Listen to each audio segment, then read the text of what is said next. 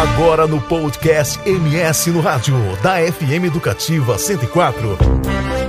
Você acompanha a entrevista do dia com os jornalistas Joel Silva e Eva Regina.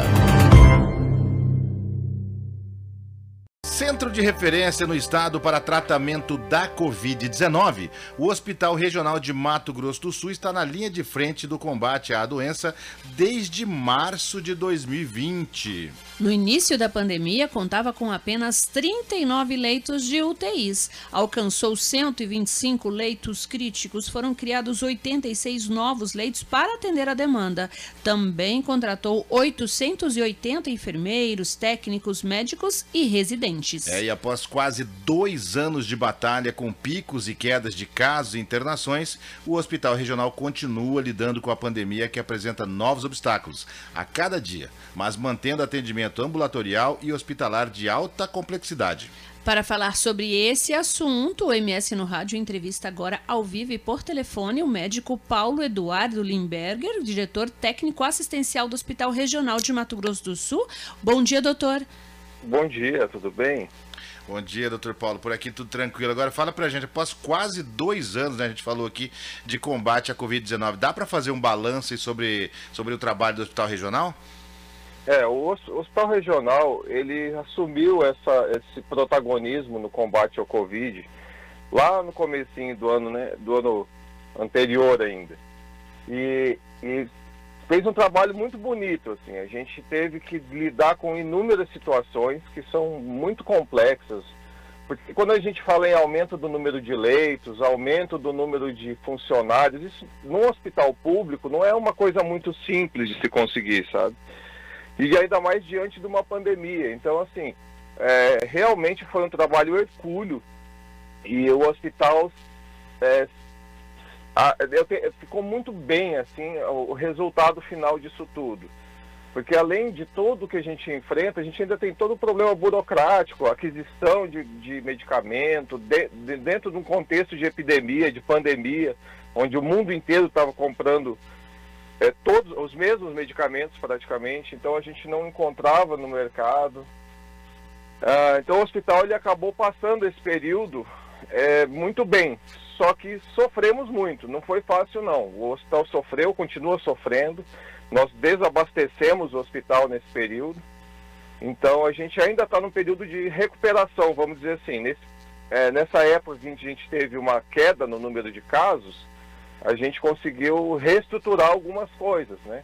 Então a gente não manteve aquele número de UTIs improvisadas que a gente abriu durante, a, durante o pico maior da pandemia.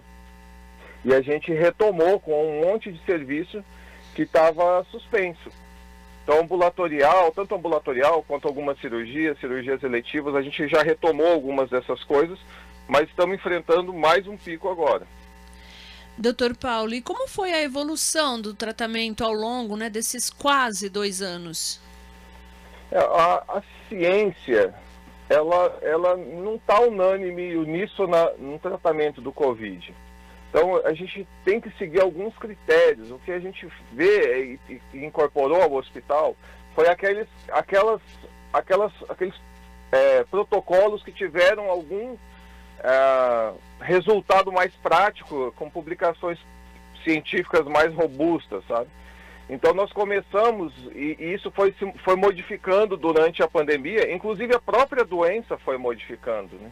Então num primeiro momento que se exigia muitos leitos de UTIs, e o suporte todo necessário para esses leitos de UTIs, porque o leito não é só a cama, né? A gente precisa de equipamentos, a gente precisa de medicamentos específicos para a UTI. E agora que a gente está numa fase que não tem uma pressão tão grande pelos leitos de UTI, mas já estamos sentindo isso, já estamos sentindo que a necessidade de, de, de modificar leitos que eram que estavam sendo usados como leitos clínicos para leitos de UTI. E, a, e, agora é uma grande quantidade de pacientes que são tratados é, também no, na enfermaria, sem necessidade de unidade intensiva. Nós estamos conversando no, no MS no rádio com o Dr. Paulo Eduardo, ele que é responsável aí por esse setor que a gente está falando de fazendo um balanço, né, dos atendimentos né, no Hospital Regional de Mato Grosso do Sul, falando da pandemia. E às vezes, né, doutor, o senhor falou aí meio que rapidamente, mas eu fiquei pensando aqui, a gente às vezes não tem é, essa ideia do custo que é um leito, né? Não é só uma cama realmente. E às vezes a gente ouve falar assim, ah, aumentou tanto, a pessoa já pensa que aumentou 200. E na verdade é 5, é 10, que já é significativo. E estamos falando aqui não só do particular, do, do, do, da rede pública, no particular também os leitos custam muito caros e são difíceis de, de, de ser confeccionados, né? Sim, a gente, o, o próprio profissional que atua num leito desse, ele precisa de anos para se preparar. A gente teve que enfrentar e, e, e treinar os profissionais meio que na marra para trabalhar nesses leitos. Mas é, era uma situação emergencial. Isso o, o, privado também sofreu, sim, sofreu muito com isso. O privado ele tem um pouco mais de, de é, facilidades porque eles não precisam obedecer uma série de situações, é uma série de burocracias que são necessárias, né, que são necessárias para a gente proteger o erário público, para proteger uma série de coisas, mas o, o, particular não tem essa necessidade. Então eles têm um, uma facilidade um pouco maior da aquisição, contratação. O público já é um pouco mais amarrado, vamos dizer assim. Doutor Paulo, quanto a internações e óbitos né, na atual fase do combate à pandemia, como, estão, como está o volume, né? A gente sabe que os vacinados né, tem o caso, caso menos grave da doença, né? É, na verdade, a gente tem casos, é, mesmo casos de pacientes vacinados evoluindo com certa gravidade. Eu, eu, eu, o que eu costumo dizer é que eu não, eu não gosto de usar esses números muito frios é, para abonar ou desabonar a, a vacina. Eu, eu, no meu entendimento, a vacina teve, seu, teve seu, a, a sua, é, vamos dizer, sua eficácia validada na, a partir do momento que nós vacinamos em massa a população, daquele momento no ano passado, e a, a partir dali a gente teve uma, uma queda vertiginosa dos casos. Então, eu acho que ali a gente conseguiu comprovar que a vacina ela é importante. Agora, eu não, eu, é, nós temos casos de pacientes vacinados e internados, sim. Só que, são, só que a gente tem que avaliar, o, o estudo que a ser feito em relação a isso tem que ser um pouco mais científico, com rigor um pouco mais científico, do que simplesmente pegar o número e falar, ah, tem oito casos graves e com três doses de vacina. Mas quantos foram vacinados? Qual é esse universo? Qual, qual, é o universo de não vacinados? Então, é, o estudo tem que ser um pouco mais aprofundado em relação a isso. Doutor, a gente não gosta de é, é, fazer projeção é meio complicado. Eu estava ouvindo semana passada, né? No, acho que na Band News, se não me falha a memória. E aí, semana passada isso. E aí um, um especialista do, do, Rio São Paulo me falava, fala, nos falava, aliás, para quem estava ouvindo, que o pico seria essa semana e depois é, uma queda. Não, não, vou dizer para o senhor fazer essa, essa análise, mas qual, qual é a situação de momento agora? A gente está numa, numa alta? É, eu vou. Eu, é, nós estamos numa alta. Eu vou te só colocar um adendo que eu errei todas as minhas previsões, tá? Tudo, todas então, elas. Então, melhor que o senhor não faça. A gente segue alguns gráficos que, que são baseados em estudos mundiais. Então, nesses gráficos, eles vão dando mais ou menos uma, uma ideia. E a gente não pode pegar isso a ferro e fogo.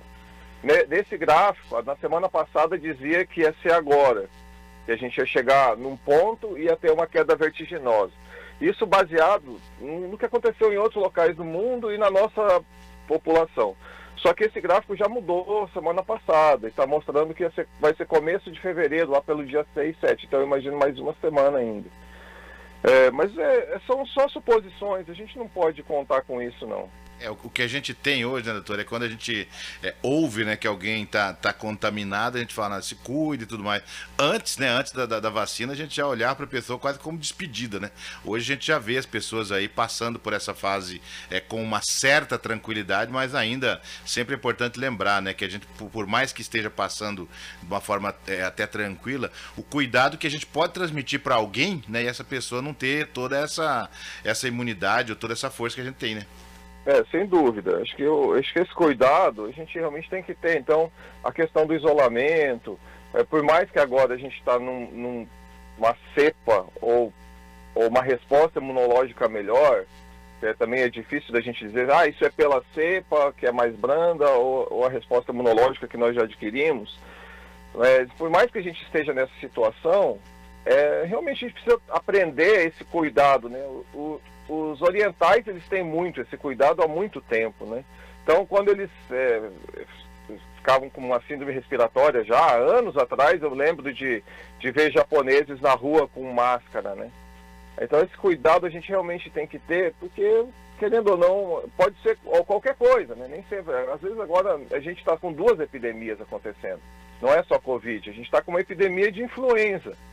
Que a gente tem uma certa. Todo ano tem uma, um pouco de influenza, mas uma, uma cepa que não circulava há muitos anos. Então, assim, as vacinas talvez não estejam 100% preparadas para essa cepa de influenza. Então, é, existem outras doenças que a gente podia cuidar, só é, tentar melhorar ou minimizar a transmissão com cuidados próprios, né? Nós acabamos de conversar com o Dr. Paulo Eduardo Limberger, que é, que é, é diretor técnico assistencial do Hospital Regional de Mato Grosso do Sul. Doutor Paulo, muito obrigada pelos seus esclarecimentos aqui no MS no Rádio e tenha um ótimo dia. De nada, bom dia para vocês. Você conferiu a entrevista do dia com Joel Silva e Eva Regina no podcast do MS no rádio da FM Educativa 104.